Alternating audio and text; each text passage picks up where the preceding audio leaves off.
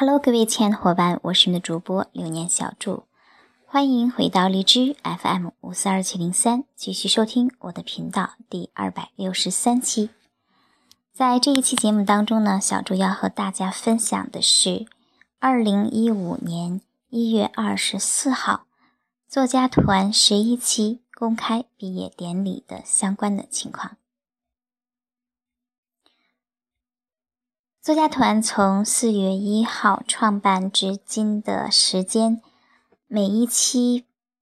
在课程结束之后都会举行一个毕业典礼。在毕业典礼上，学员们自由自在的去分享自己在作家团的收获。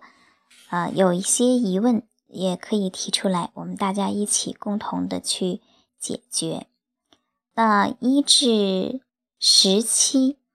我们都是在自己的作家团内部来进行这样一个分享的。嗯，之所以第十一期的毕业典礼做公开的对外分享，是因为在时候我们做了一个读书帮的这样的一个对外活动的分享。在对外分享的过程当中，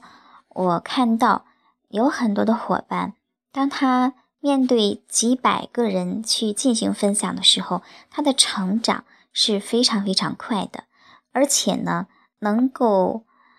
呃付钱然后到微信群里边来学习的人，他们都有很强的自我塑造、自我改变、自我提升的意识。所以呢，如果我们给这些伙伴提供的平台越大，舞台越大。他自己身上的潜能可能就会激发的越大，呃，因此我就决定十一期的毕业典礼，我们不在内部，而是进行一个对外的公开分享。在这样的决定做了好之后，我们就进行了一系列的这样的策划和筹备。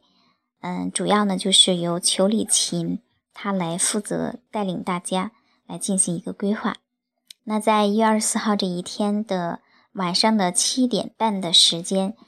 啊，就这场分享就正式的拉开了序幕。令大家没有想到的是，从七点半一直进行了整整四个半小时的时间，啊，盛况呢真的是空前，互动呢也非常的激烈，非常的热烈。每个伙伴的分享，嗯，可以说都达到了。比较让人满意的这样的程度，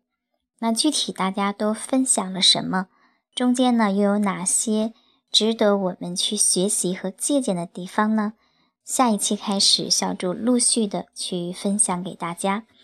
期待你的继续关注，也希望对你有更高、更高的指导，更多的帮助。添加我的微信四五二七七七二四八，一定要备注好离职来源，否则不予通过哦。